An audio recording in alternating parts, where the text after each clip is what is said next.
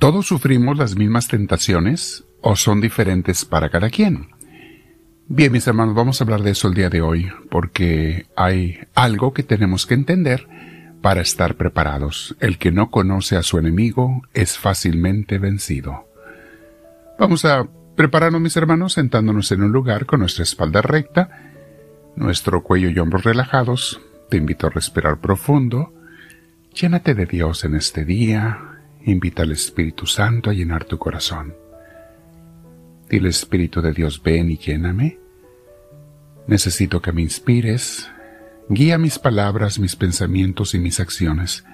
No solamente en esta clase y en esta oración que voy a hacer enseguida, sino todo el día, Señor. Sé mi guía, sé mi luz para todas las cosas que yo haga.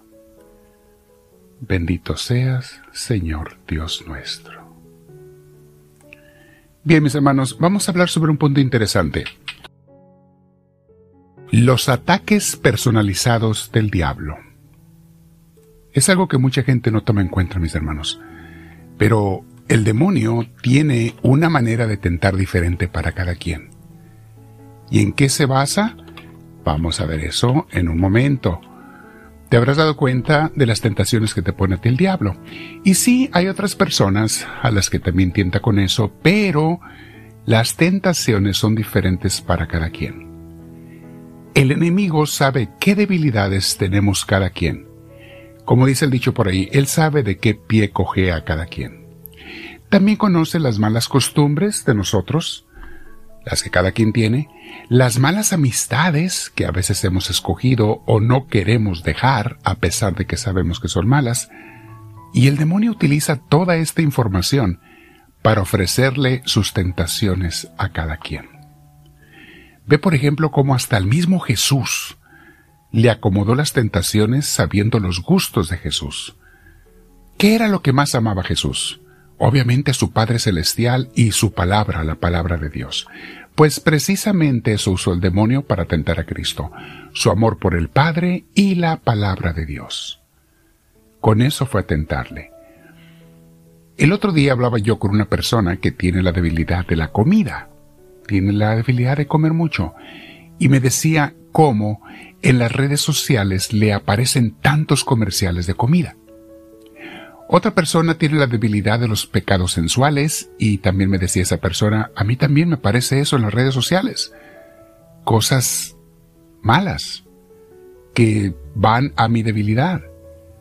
No te sorprendas si te comienzan a aparecer en tu vida personas que te invitan precisamente a eso, a lo que eres débil. ¿Quién crees tú que los manda? Y esta gente la vas a encontrar entre amigos, entre compañeros de escuela, de trabajo, vecinos, etc. Jesús sentía el gozo de ser el Hijo de Dios, y el diablo lo tentó diciéndole, Si eres el Hijo de Dios, manda a estas piedras que se conviertan en pan. ¿Se acuerdan las tentaciones en el capítulo 4 de San Mateo?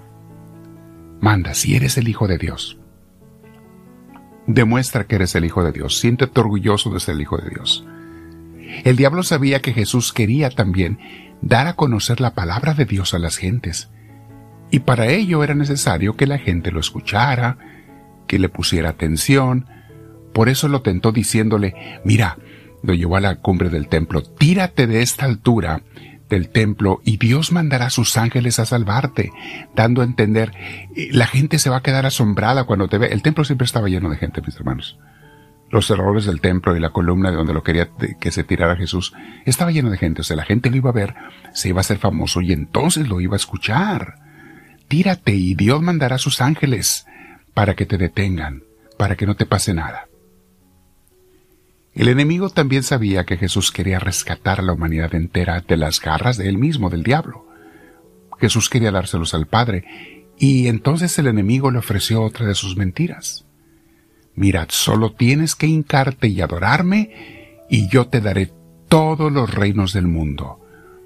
En primer lugar, no le pertenecen a él. En segundo lugar, aunque lo fuera así, es una mentira que se los daría, pero quería que Jesús cometiera el más grave pecado de idolatría, que adorara al diablo y rechazara a su Padre Celestial.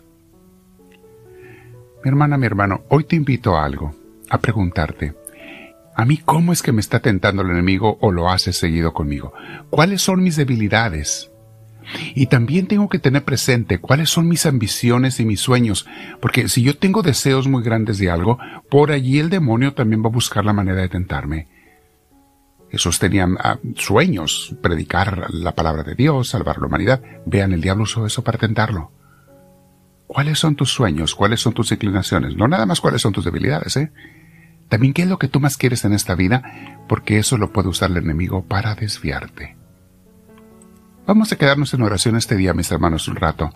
Platica con el Señor, medita, escúchale y dile, háblame, Señor, que tu siervo te escucha.